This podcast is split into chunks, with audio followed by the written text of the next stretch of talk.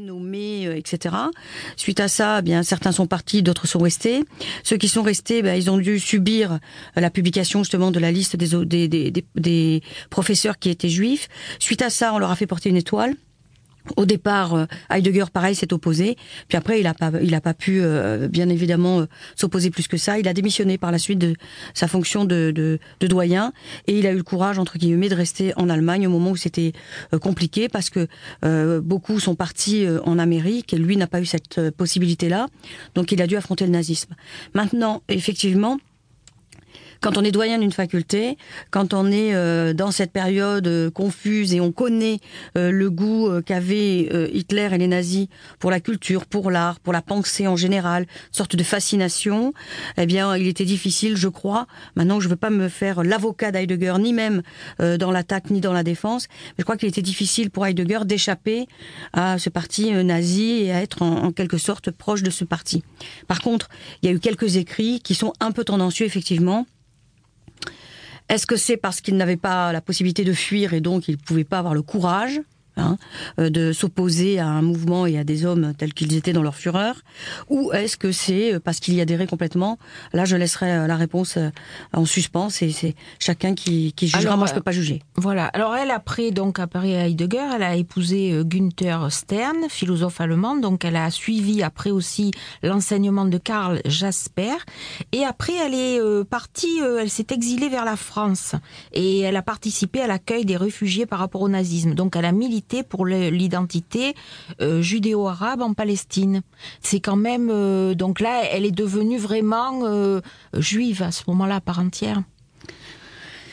Est-ce qu'on devient juif Je ne sais pas. Je crois qu'on est, juif. voilà, on est juif. et comme disait Hobbes, le, le, le, juif n'a pas besoin de justifier qu'il est juif. Il n'a pas besoin d'un territoire puisque Dieu l'a nommé. il a élu euh, comme étant euh, celui de son peuple. Alors quand on tient compte de ça, c'est vrai que ça permet de repenser l'histoire. Par contre, c'est vrai qu'Anna Arendt a été particulière, voilà particulière pour plusieurs raisons.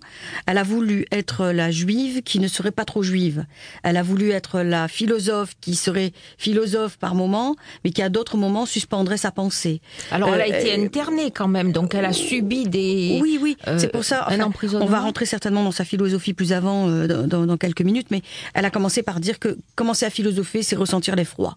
Et quand on dit ressentir l'effroi, on comprend bien qu'elle a la conscience que le nazisme est là, mais elle écrit tout ça après. C'est-à-dire que sur l'instant, euh, elle est euh, l'étudiante brillante, euh, elle fréquente Heidegger, le vent tourne et tourne très mal, et elle a la possibilité de fuir.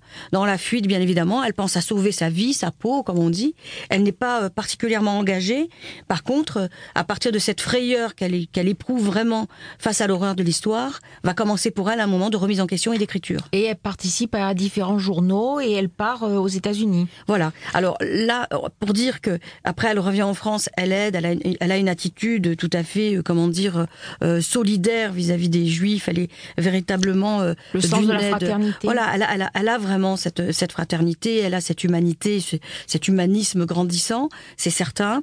Elle a pensé à partir de l'effroi et donc de la peur suscitée par ce régime qui était tel que l'on ne pouvait pas soupçonner que ça prendrait de telles proportions. Et en même temps, elle prend des positions parce qu'elle veut qu'il y ait une sorte, comment dire, de, sympathie entre les différentes religions, une sorte de réconciliation. Sans exclusion aucune. Oui, et j'ai presque envie de dire qu'elle est, elle est trop en avance sur son temps, et on voit même aujourd'hui, en 2014, que la conciliation, entre guillemets, des églises, pour faire simple, et la conciliation des idées, euh, c'est très très très compliqué. D'autant qu'il y a les enjeux euh, politico-juridiques et tout le reste. Elle disait d'ailleurs, euh, il faut que l'on pardonne pour que la vie puisse continuer. Donc elle avait quand même une pensée assez, euh, euh, comment dire, mondiale, un peu fraternelle, un on reviendra, d'amour. On reviendra certainement aussi sur la question du pardon. Juste pour parler de cette phrase-là, le pardon chez elle, c'est un moyen, en quelque sorte, d'oublier qu'on peut en vouloir à l'ennemi. Et en même temps, c'est une façon d'effacer pour pouvoir repartir d'une autre manière. Et donc, il faut effacer les conflits, la rancœur, etc., pour pouvoir construire à nouveau. On va voir ça en deuxième partie, vraiment sa pensée.